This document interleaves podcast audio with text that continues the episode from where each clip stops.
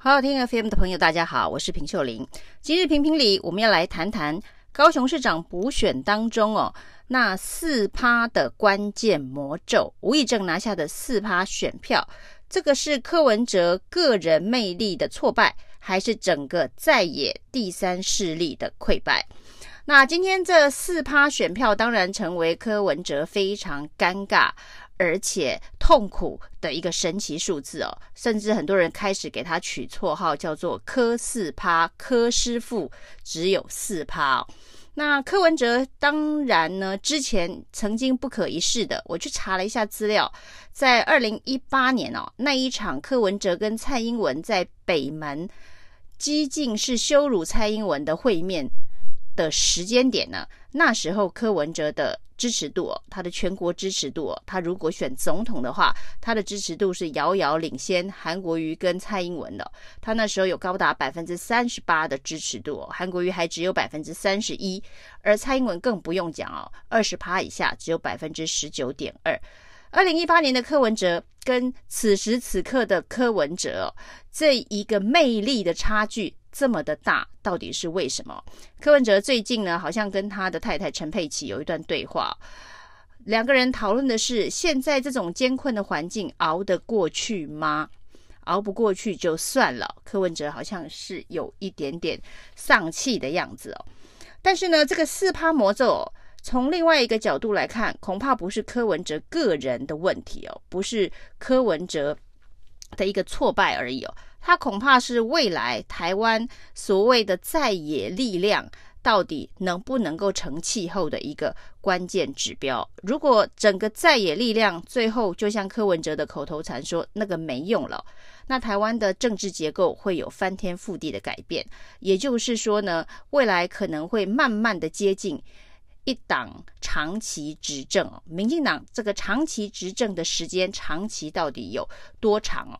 之前呢，在两千年政党轮替，陈水扁担任总统之前呢，呃，稍微计算一九四九到二零二零，国民党大概算是长期执政了五十年，所以两千年的那一场政党轮替是非常关键性的一个选战。那那个关键性的选战呢，说的是国民党执政五十年。政治势力结构被翻转了，当然后来的变动，轮替来轮替去，不是相当的稳定啊。那如果照现在的民进党的气势来看哦，这一次陈其迈在高雄所拿到的七十趴的这一个关键选票，未来会不会复制在全国其他的县市里头，甚至复制到全国性的大选呢？像总统大选这种。等级的选举当中哦，民进党也拿得到七十趴的选票。如果是这样子一个结构的话呢，那就是一个非常稳定的一党长期执政哦。台湾是不是就要变成新加坡了？那新加坡当然就是虽然也是民主政治，也是透过选举来决定这个领导人，但是呢，一党长期执政，那。这个执政党每一次拿到的选票也都是将近七十趴以上。那未来台湾会变成新加坡吗？我觉得这是从现在开始就可以密切观察的一个重要的指标。那如果说民进党也要长期执政五十年，像之前的国民党一样，那也就是说到二零六六年之前都是民进党长期执政。台湾的民主政治有可能是这样子的一个发展吗？而这样子的一个民进党长期执政五十年的状况，对台湾的民主政治是健康的吗？另外一个观察指标是说，民进党的确看起来是有想要做这样子的打算跟规划，所以呢，呃，各种的控制。对于社会结构的一个控制、变化的一个控制，都在朝这样子一个方向推动。其中一个非常重要观察指标，我们看到这个民进党的新颗粒委赖品鱼哦，它是太阳花学运出生的学生运动领袖。那这一次他当然是在一个非常艰困的选区，成功的赢得了立委的选举。但是呢，太阳花学运的学生。当中呢，两个对他们最重要的政治领导人物，一个叫做黄国昌，一个叫做柯文哲。但是我们可以看到，赖品妤最近对这两个人都下了重手。之前呢，在这个徐永明卷入搜狗案的时候呢，当然大家会很关心跟徐永明关系非常好的黄国昌会如何的表态啊，特别是清廉是时代力量政党一个非常高举的旗帜啊。那这个时候呢，跳出来主战，直接挑战黄国昌的居然是赖品妤啊。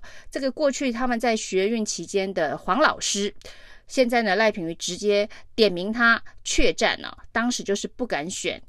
这个细致，所以呢，才让他去扛下这个担子啊。然后呢，还批了黄国昌的岳父炒地皮等等啊。那这一次呢，柯文哲在高雄补选栽了一大跤，赖品妤也是第一个跳出来啊，说这个刻薄寡恩呐、啊，连吴益政的败选的记者会都不去参加了，就是直接点名的骂柯文哲。那其实像赖品妤骂柯文哲之前骂的是说无情无义是我敦友。赖品妤骂吴敦义，这是一个非常自然的，就是绿的骂蓝的，大家觉得不意外。但是呢，当赖品妤点名直接骂黄国昌跟柯文哲这两个在太阳花学运当中非常标志性的人物的时候，民进党全面要收割所有太阳花学运以来的第三势力的一个做法，现在看起来是已经彻底落实了。那特别是。由太阳花出身的赖品妤来做攻击手，攻击柯文哲与黄国昌哦，所以未来台湾还会有第三势力吗？还会有在野力量吗？